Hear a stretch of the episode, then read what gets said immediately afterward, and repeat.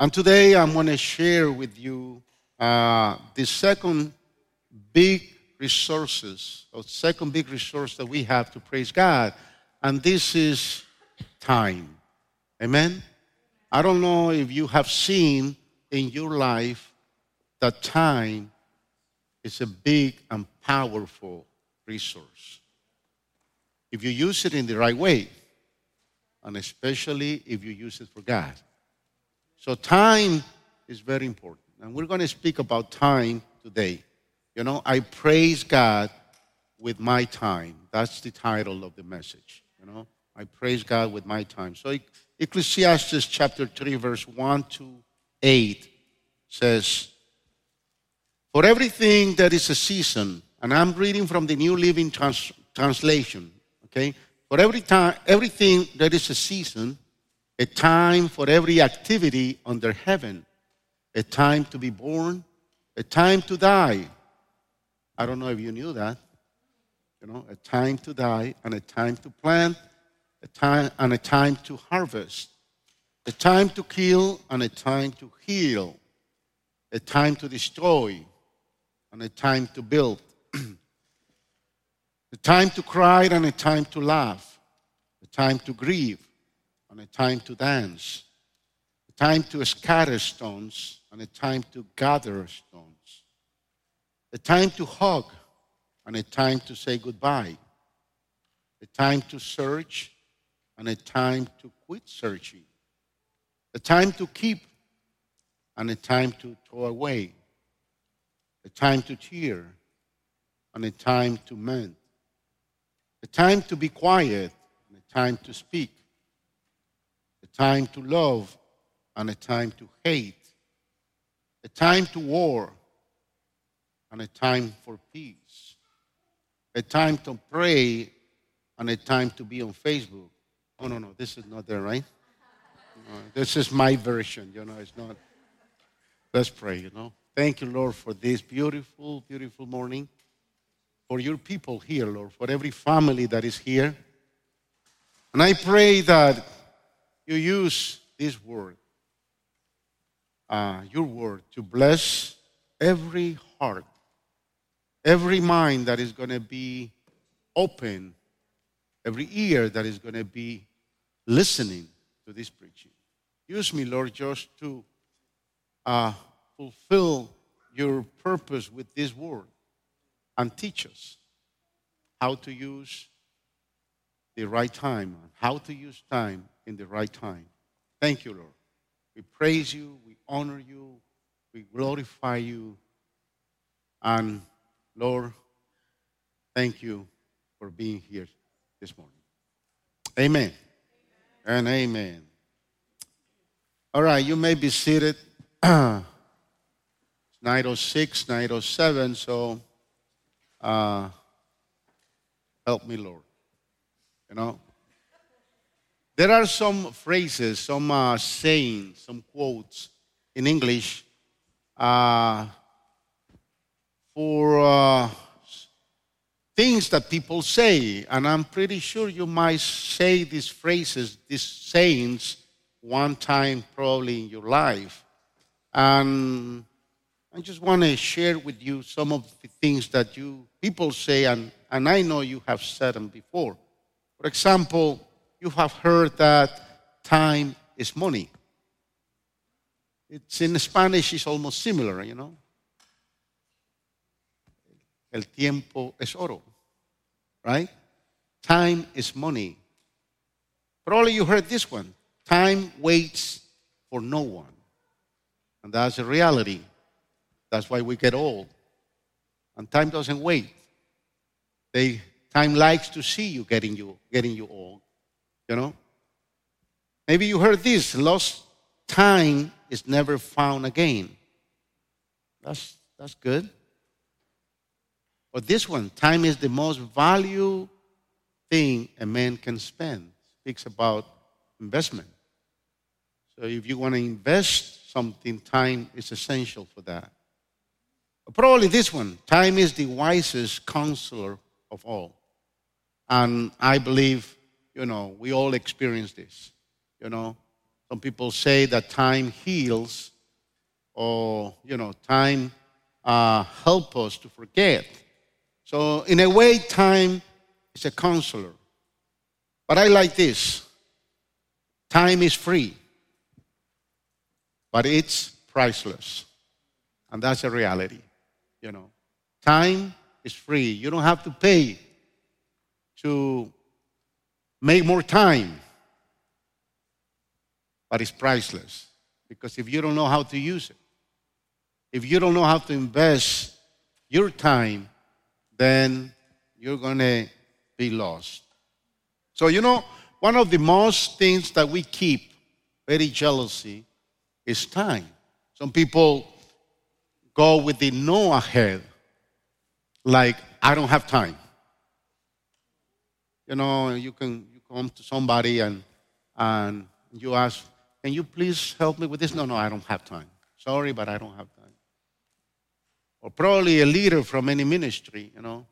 Uh, brother, can you serve in this ministry? I'm sorry. No, no, you know, I, I don't have time. I work so hard and I don't have time and I don't, I don't know. I, I'm sorry. So people, most of the people have that in mind. I don't have time. Honey, can you make me a cup of coffee? No, I don't have time, honey. Get up and make yourself a cup of coffee, you know. Not, I'm not talking about my wife, maybe to your wife, no, but I want to preach the second service. but a lot of people, you know, they don't have any, they don't have time for anything but just for themselves. And in the other hand, you see people uh, saying yes to everything, but they don't comply. Can you come at 8 o'clock? Yes, yes, I'll be there. And they don't come. You know, I don't know how you how you are with time. If you are those that don't have time for anything, or maybe you always say yes, but you never comply. However, we all find time for whatever we please, for whatever we want. You know, you and me, we always find time for ourselves, for the things that we like. So, time is a concept that depends on your priorities. What is the list of the priorities that you have?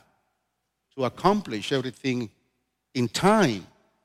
How you manage the time every day, every week, every month, every year. So if you don't have a list of priorities, then uh, you will use the time in any in any way. And you know, I have seen a lot of people they don't they don't care what to do. They don't care, you know, if they do the things that they need to do and they leave it for the next day or for the next week. Or some people, you know, the day passed by and if they didn't do anything, they don't care.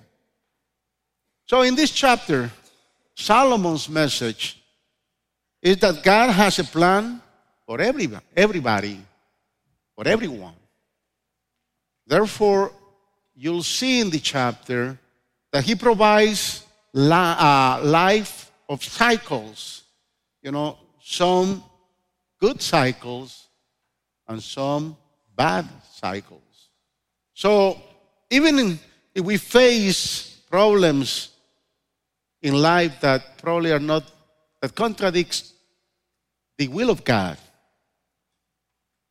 the biggest problem is that if we doubt when we're going through those problems and we doubt of God that He's able or He will be the best person to help us, then uh, we're going to be lost.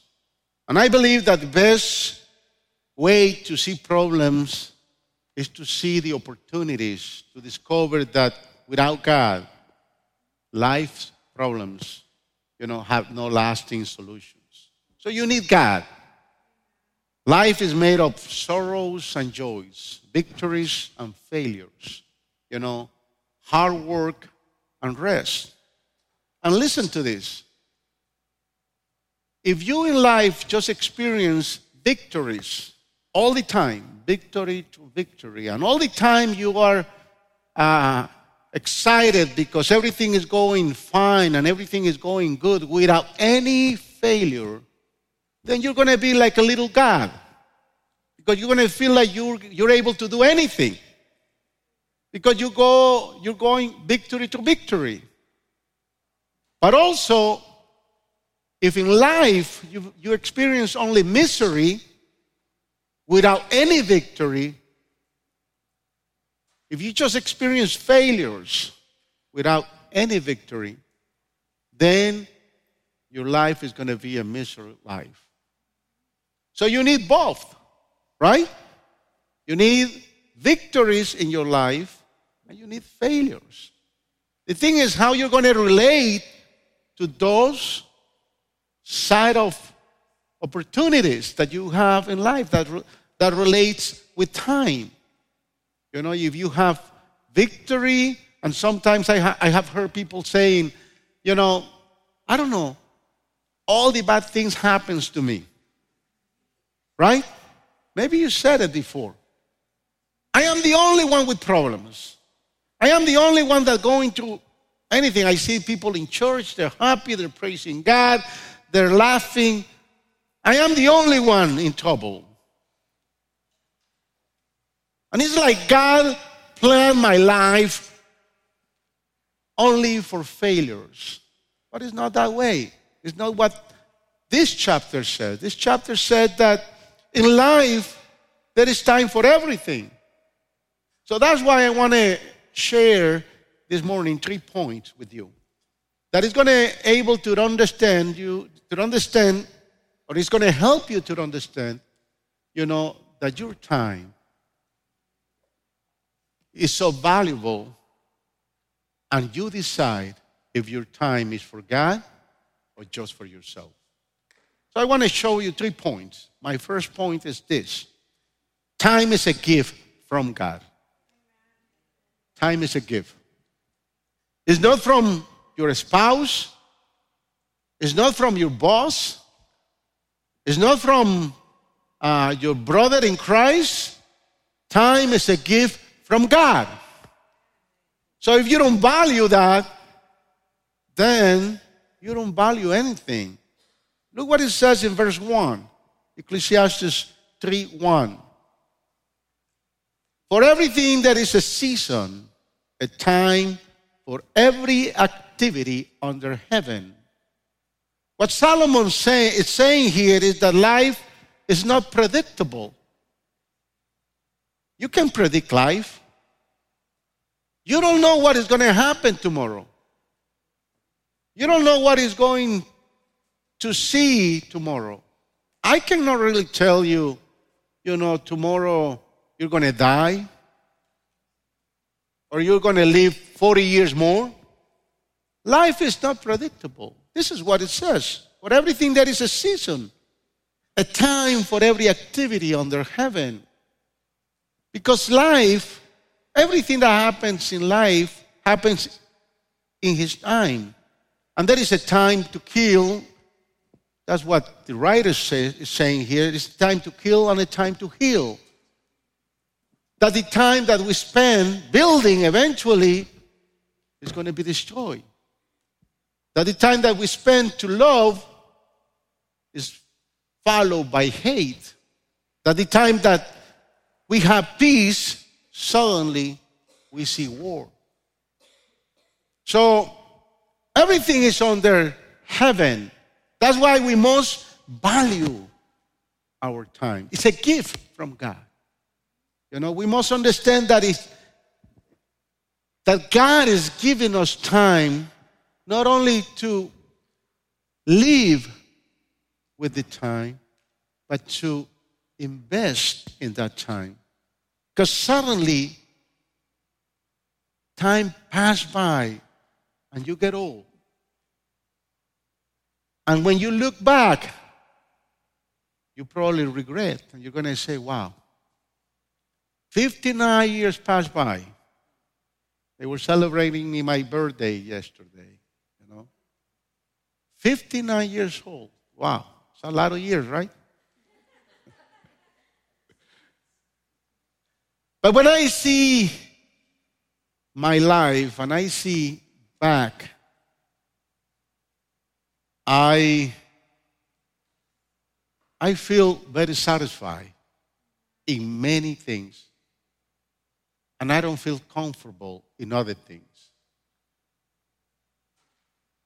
And sometimes when I see my young years, when I was probably uh, 15 to 21, I, pro- I probably wouldn't invest the time better the way I did it. You know, one thing I don't regret, and that was the best time of my life, is when I, went, when I met my wife. You know, that was a good investment. 35 years. Costs a lot of money, but it's a good investment. so you if you see back in your life and you don't feel comfortable what is been happening in your life, and, and you get old. And you're not satisfied. You're not really satisfied for everything that is being happening in your life. It's because you waste your time. So you have to see that it doesn't matter how much time you have. We have a lot of young people here, and probably they have a long, more and more time and a lot of years coming ahead. I don't have that many years I probably have more, probably 30, 35, 40, you know, being realistic, you know. Uh, but honestly, if you don't value the time, you don't take, and you don't see the time as a gift from God, when those uh, moments, those difficult moments comes to your life, then you're not going to be able to worship God in every time. See, God Himself established that it's a time to be born and a time to die. So that means that everybody here is going to die. Unless we expect God or the Lord coming in the next few years or in the next days or in the next weeks.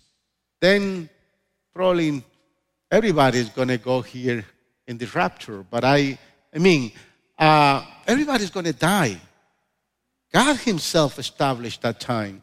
It's a time to be born and a time to die, time to plant and a time to harvest, time to destroy and a time to build, a time to cry and a time to laugh. That means that when you cry, it's a time of God for you to cry. That's what you see when you see the blessings in Matthew chapter 6. There is a beautiful statement. Bless those who cry. Because that is a time to cry.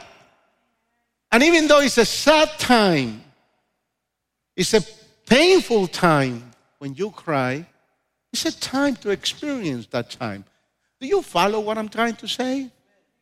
You follow that, you know, you don't have to deny those difficult times. There is a time to cry and a time to laugh, a time to love and a time to hate. You know, everybody experienced that. But there are two ways to deal with this reality. Even though we face difficult times, there is two ways to face that reality with faith or without faith. With faith in God, if you face every time in your life that is coming to you as a gift from God, then you're going to be praising God because you have faith in God.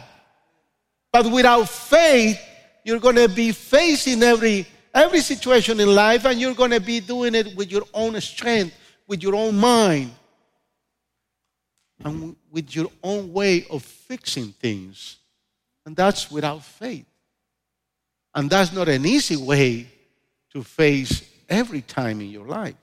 It's easy to confront moments of peace love, and happiness. It's very easy. You're very comfortable.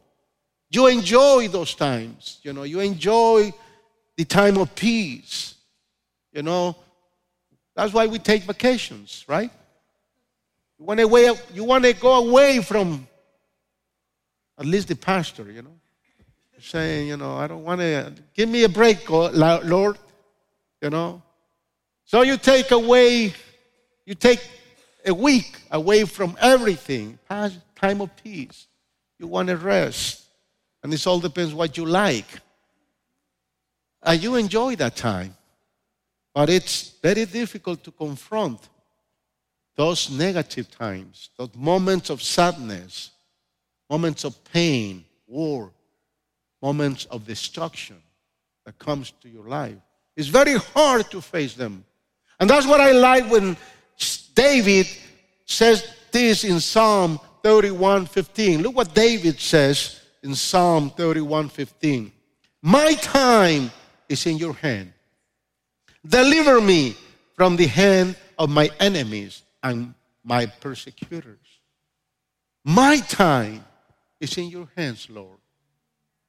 Why? This, is this statement established faith, you know, knowing that everything that is going to happen in my life is in the Lord's hands.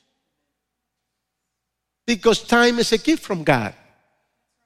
So even though I'm going to cry, even though, even though I'm going to feel pain, even though I'm going to experience trouble in life, that's a gift from God. God established that to bless my life. But you know how many people I heard when they go to those difficult times, they reject everything, they deny God. You know how many people get confused on those difficult times? I don't know why this happens to me. Yeah, God wants to bless you.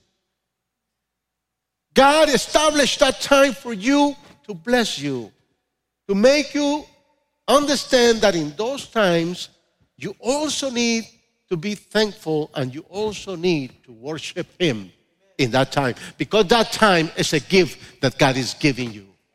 Amen. So if you live moments of pain, sadness, and need, and you don't, you don't recognize that God is giving you that time to bless your life, you will never be able to understand that time is a gift from God. Look what Paul says, and I like, you know, what Paul established here in Philippians chapter 4, 11 to 13. And I like this because I mean, the Apostle Paul went to hell, went to many uh, bad things. And look what it says Not that I was ever in need, but I have learned how to be content with whatever I have. I know how to live on almost nothing or with everything. I have learned the secret of living in every situation, whether, whether it is a full stomach or empty, with plenty or little. But I like this last statement. But I can do everything in Christ who gives me strength. It doesn't matter if I don't eat today and I don't have money for food or I don't have the, you know, the, the money to pay the rent or it doesn't matter what is happening. I could say like Paul, not that I was never I was ever in need. But we need to learn to live in every situation in life. God never promised you. God never promised me that we're not going to face difficult times. Jesus said, in this world, you're going to have difficult times but trust in me that I conquer this world. So that's, you know, if you deny God in those difficult times, you're not really believing that God is, the time is a gift from God. We will be at peace with God when we discover, when we accept and we appreciate the time that God chose for my life. Either it's good or bad. Either I enjoy that time or I cry. Either I feel healthy or I feel pain. Maybe the time you're living now is not the best time for your life. Maybe you're living a situation that you are that you think that you didn't, you you, you never deserve. Because people people are like that. I never deserve this. I am a good guy. I go to church. I tithe, I give my offerings, I pray every day. I, I don't think I deserve this. Why, Lord? God wants to bless you in that time. Because it's a good time and it's a time for sorrow, but it's a time to be enjoy everything also. But whatever is the time you're living now, have faith in Christ who gives you the strength that you need. Amen. The danger is that you doubt or resentful of God's choosing time for your life. That can, that can lead you to misery or rebellion. Or maybe if you continue with your own plans without guidance. And that's danger. And a lot of people have failed from the grace of God because they didn't understand that time was a gift from God. And in those difficult times that we probably think that we don't deserve, in those difficult times, we also praise God because He deserved the glory. He gave you that time to glorify Him and to honor Him. So remember, time is a gift from God. Number two, we're good. Be a good steward of your time. Be a good steward. Verse 11, also from Ecclesiastes chapter 3, verse 11. Yet God has made everything beautiful for His own time. He has planted eternity in the human heart. But even so, people cannot see the whole scope of, of God's work from beginning to end. So, the same way you are responsible to be a good steward of your money, I spoke about that the last few Sundays. And you need to be responsible. You need to be a good steward of your money. The same way you have to be a good steward on your time. Two statements catch my attention in this verse. The first one it says, God made everything beautiful in its time. God made everything beautiful. You need faith to believe that. You really need faith to believe this. Because this phrase agrees with Genesis chapter 1, verse 31. Look what it says in Genesis 1 31. And God looked over all he had made, and he saw that it was very good. That means that God made everything beautiful. And you can tell me, Pastor, but that was in the beginning.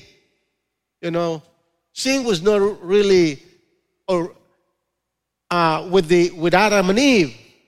Yes. But everything that God does is beautiful. Look at yourself. Look the person that is next to you. Can you tell that person, oh wow, God made you so beautiful? Huh? See, God makes good things. God makes good, beautiful things. Even in a world full of corruption, full of evil, we still see good things from God. You know, recently in this country,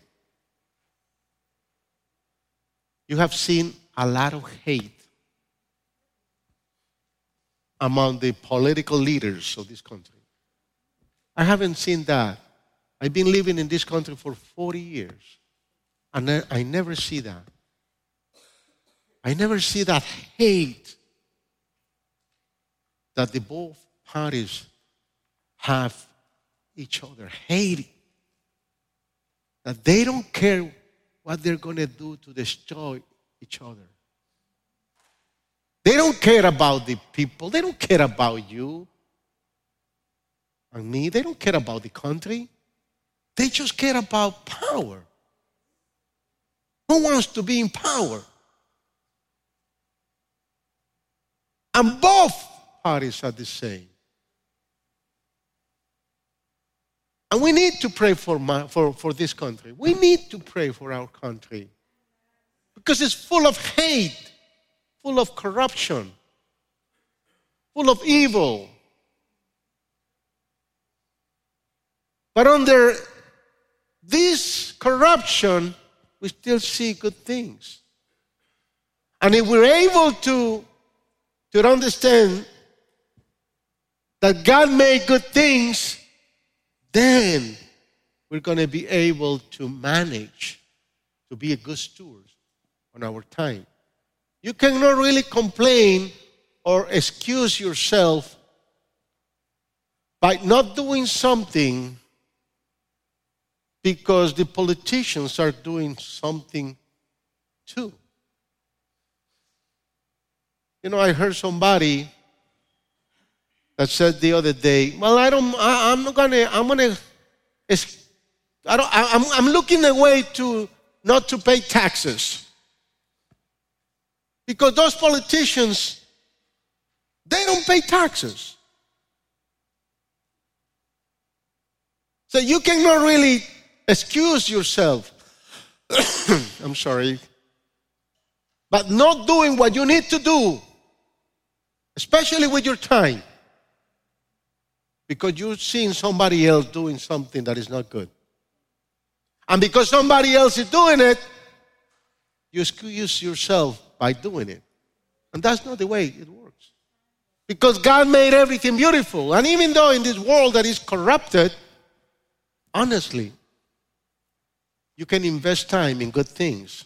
How do you spend your time? How do you spend your time? Do you use it for good things or for things that doesn't really make sense? How do you use your time?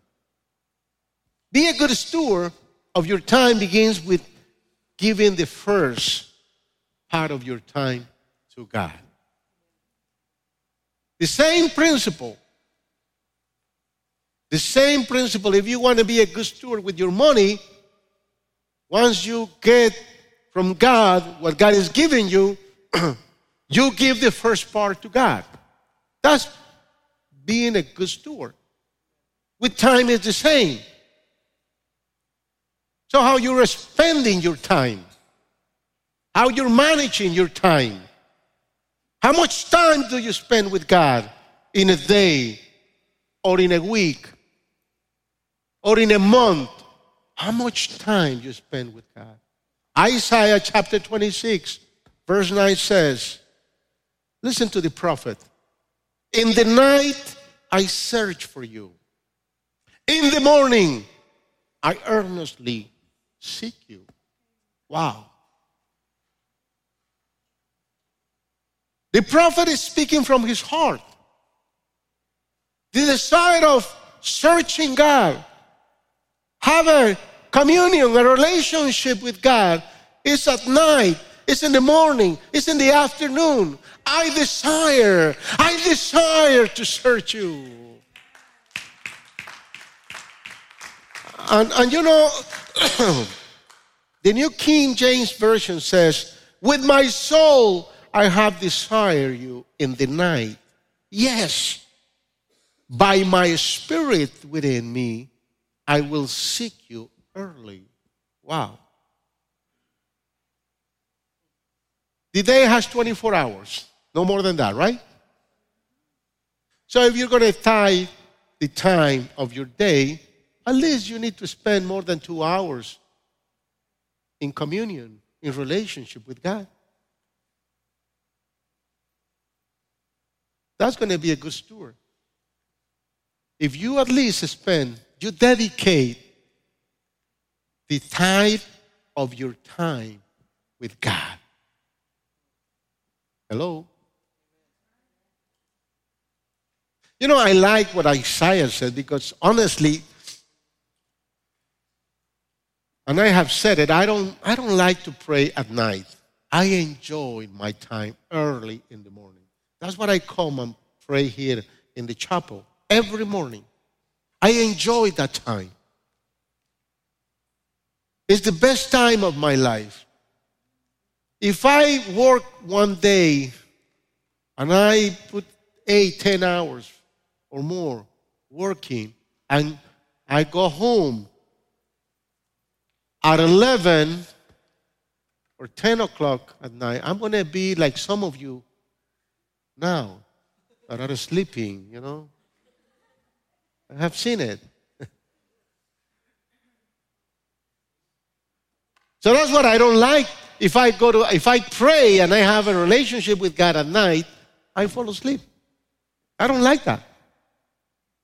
I like to wake up fresh. And the first thing I do is speak with my Lord. Dedicate time for my Lord. And not because I am a pastor, and not because I have to pray for you. Yes, I pray for you. Because I need it. I need to have that relationship. But for that, you need a discipline. You need to discipline your life to do that. Many people don't see it.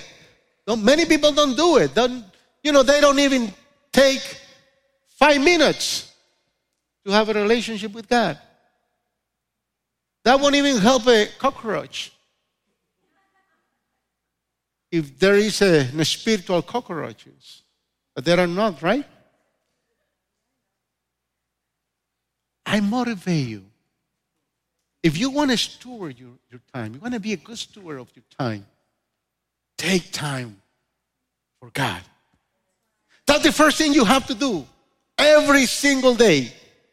Get up in the morning. And you know, sometimes, and that happens to me, that happened to me last night. Maybe because I was so stressed because I was going to preach in English. And I got up at 250. And I got up thinking about this preaching. But then I see my, my phone and I see that I didn't put my alarm. So that means that God woke me up because I didn't put my alarm. And God said, You didn't put your alarm because you don't, you're not gonna, you were not planning to have a relationship with me this morning. So I woke you up earlier.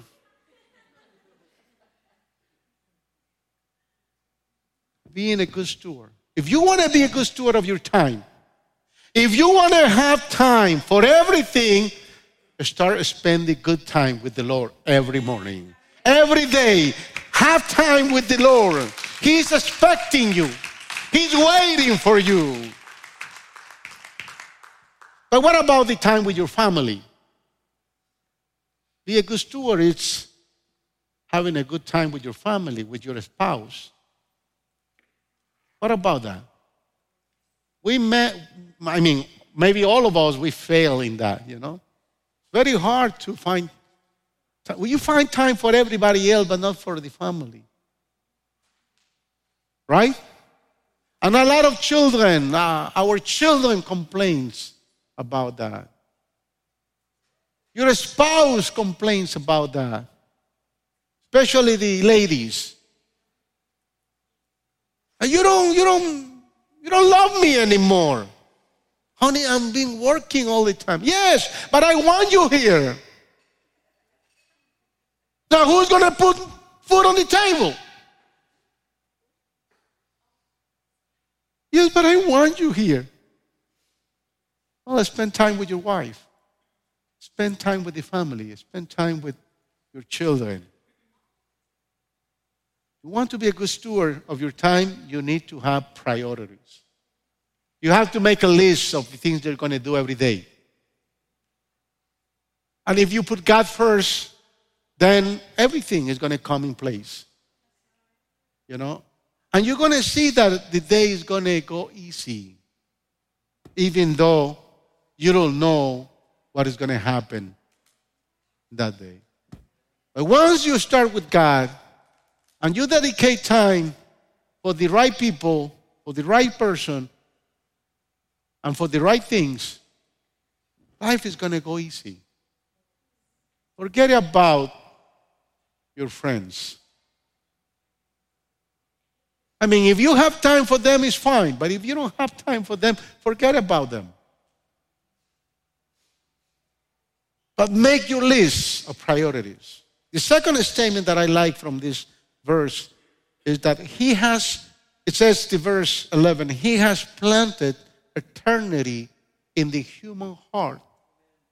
But even so, people cannot see the whole scope of God's work from beginning to end.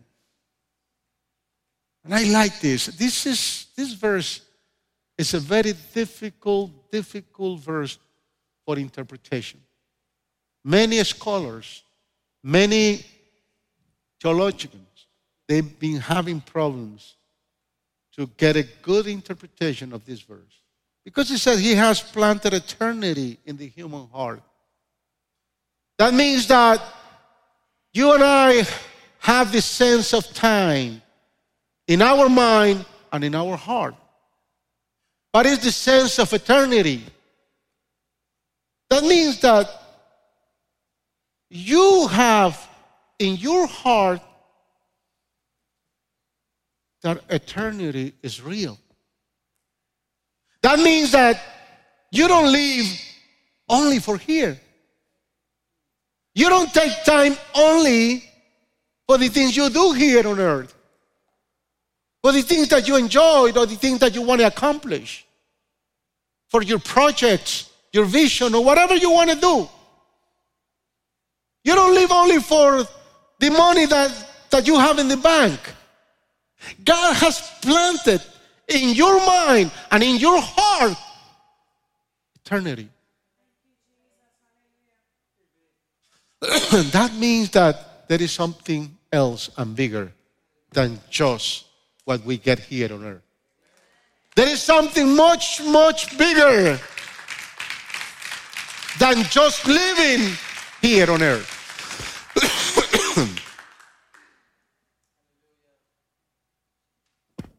but also, I believe that this responds to the responsibility that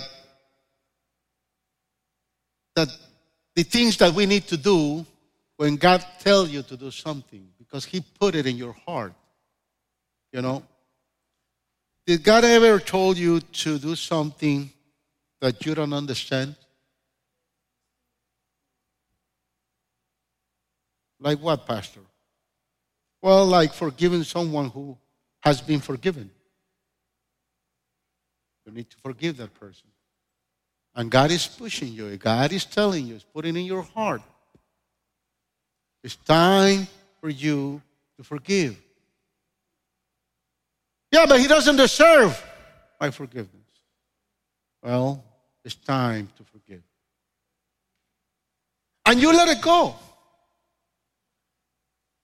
One day passed by, one year passed by, two years passed by, three years passed by, and you don't do nothing. And God has been telling you what to do. You need to forgive. Did God ever, ever told you to do something for Him that you never pay attention? Well, you need to serve me. I need you to serve me. I gave you some gifts, some, some abilities.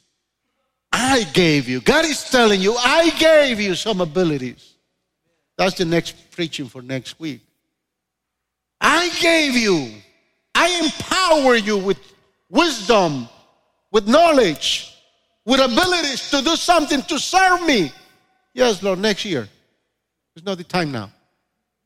I have to make money. It's not time, Lord. I have seen a lot of people here in church. No, Pastor, it's not time to serve, the God, to serve God now. I'm not ready yet. When are you're going to be ready? I'm ready. You're going to be ready?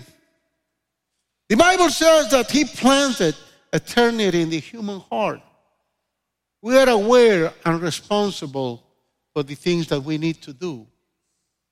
We need to pay attention to that. Number three, and we finish with that. Wow. Thank you, Lord.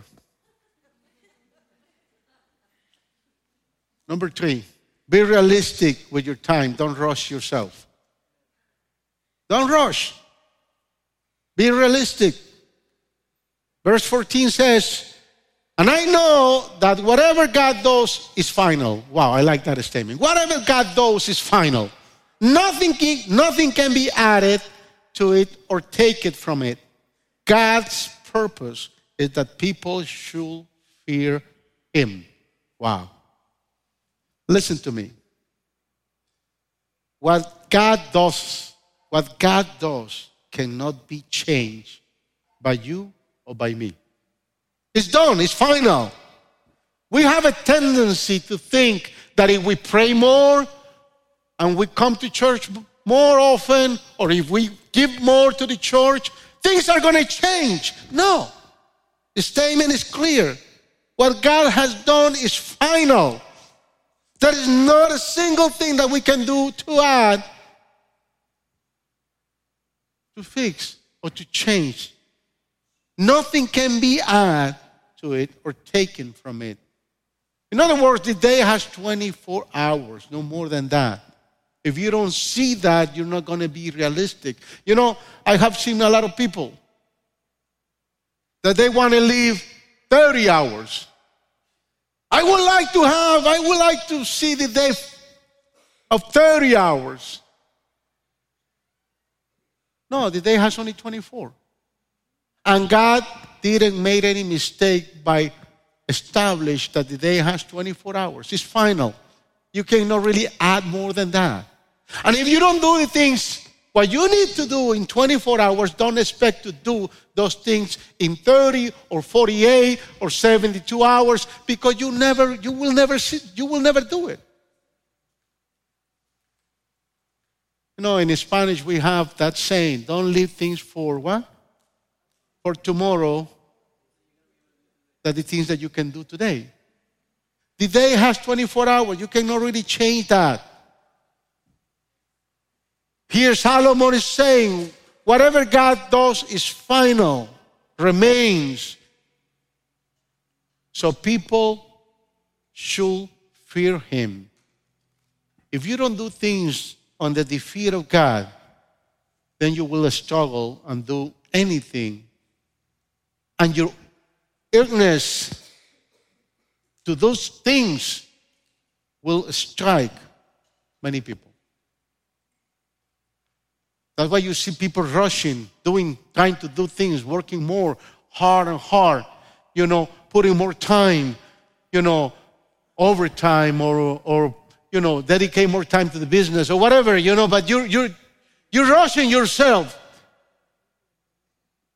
In the road, you strike many people. And that's why, that's why many people have broken marriages, broken families, because they're not realistic with the time. Their time is dedicated to many other things, but not to the priorities because they're not being realistic with the time. And I'm going to be finished reading this. Verse 9. And I like this verse. Verse 9 start with a question. What do people really get for all their hard work? Really? What do you get for all your hard work? What do you get? Yes, your bank account is growing and is bigger. Yes, you get this, you get that.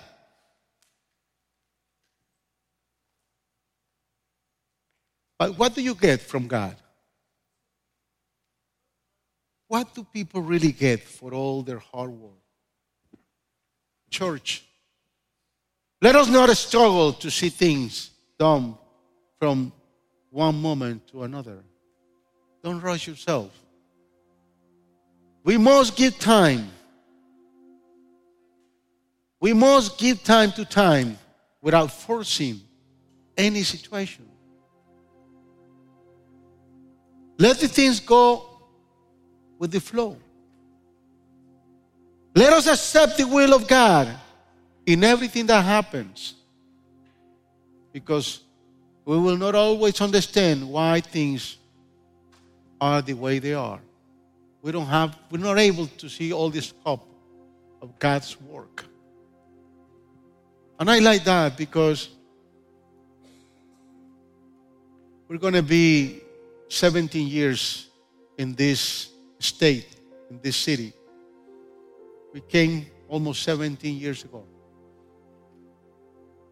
And I was not able to see all the scope of God's work, what God was going to do. And I tell you, if God, if God wouldn't probably take time and tell me, look, Jose, you're going to go to Texas, you're going to establish in Houston. In the beginning, it's going to be hard. A few years later, your wife is going to be diagnosed with cancer. And the next year, or the, in, the same, in the same year, your son is going to be diagnosed with cancer. It's going to be a tough time for you.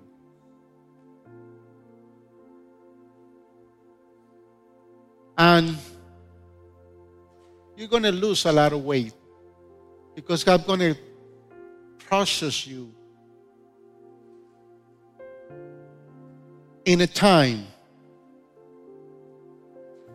that I am the only one that I'm going to be able to support. If you pass that test, then I'm going to bless you. Then I'm going to give you everything what you've been asking. But it's going to take time.